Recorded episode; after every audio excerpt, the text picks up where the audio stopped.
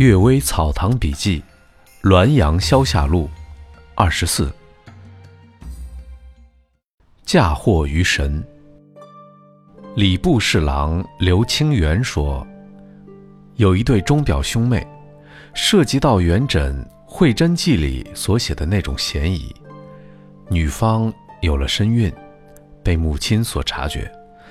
女子谎称夜里经常有一个巨人来压。”身体很重而颜色黑黑的，母亲说：“那个必定是泥塑的神像星妖作怪，给了他一根彩色的丝线，叫他等那巨人来的时候，暗地里系在他的脚上。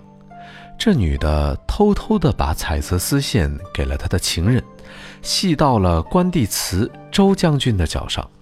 母亲寻觅发现了，把那周将军的脚几乎打断了。”后来，钟表兄妹再度幽会，忽见周将军来击打他们的腰，男女一直直僵僵的躺在地上不能起来。人们都说，这是污蔑神灵的报应啊！要知道，独得其利而嫁祸于人，这种方法够巧妙的。巧是造物主所忌的，算尽了万种机关，反而算到了自家身上，这就是天道。神憎恨他们用心险恶，而不是憎恨他们的污蔑。罗两峰画鬼。扬州人罗两峰双眼有奇异功能，能够看见各种鬼魂。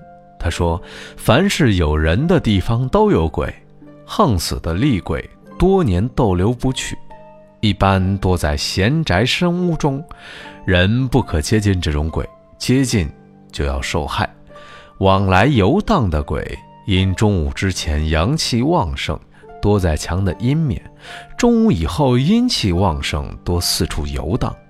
这些鬼可以穿墙而过，不走门户；遇见人则避开让路，因为害怕阳气。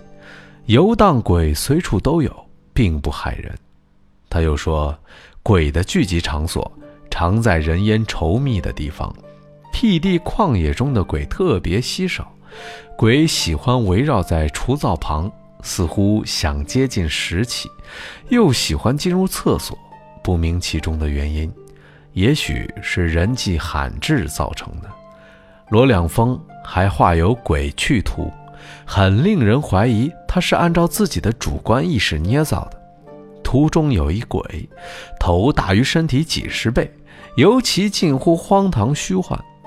然而，我曾听先祖姚安公说，姚敬人陈公夏天夜晚挂起窗来卧床休息，窗有一丈宽，忽然有一副巨型面孔在窗位向室内窥视，面宽与窗相等，不知身子在哪儿。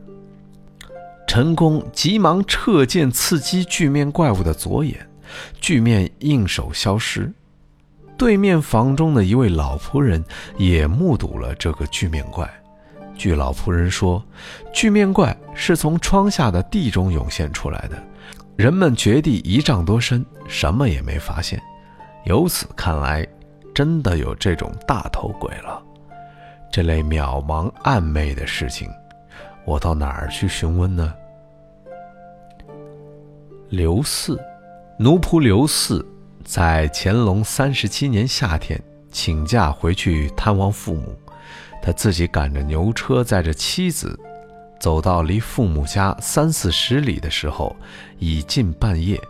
牛忽然不走了，妻子在车中惊叫说：“有一个鬼，头大的像坛子，在牛车前。”刘四仔细一看，是一个矮黑女人。头戴着一个破鸡笼，边舞边叫，说：“来来来！”刘四惊恐地调转车头，但鬼又跳到牛车面前，叫：“来来来！”就这么转来转去的，一直折腾到鸡叫。